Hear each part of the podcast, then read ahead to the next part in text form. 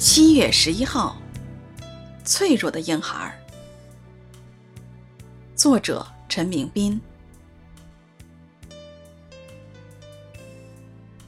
法老吩咐他的众民说：“以色列人所生的男孩，你们都要丢到河里；一切的女孩，你们都要存留他的性命。”出埃及记一章二十二节。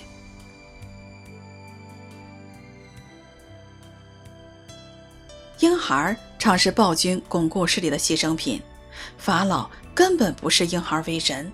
这正是今天遗传咨询背后的心态，净化人类的基因库。伯查姆是一位身患成骨不全症的澳洲药剂师，年轻时已有超过十五个骨节折断。当他十个月大的女儿也断了大腿骨的时候，主治医生问他是否会再生儿女。他们夫妇表明不会因此而堕胎，医生却把手向他的儿女一扬，说：“我想保证以后不会再有像他这样的人。”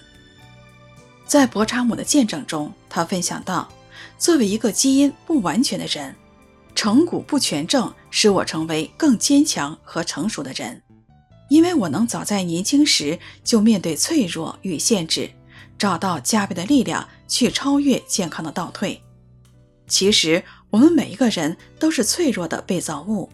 因此有人想一早夺去像我和父亲一样的胎儿。我们的家族知道背叛神的定义是无益的，我们反而以神全能的膀臂为我们希望和避难所，因他曾成为脆弱的新生婴孩，来胜过导致世界堕落的罪。法老吩咐他的众民说：“以色列人所生的男孩，你们都要丢到河里；一切的女孩，你们要存留她的性命。”出埃及记一章二十二节。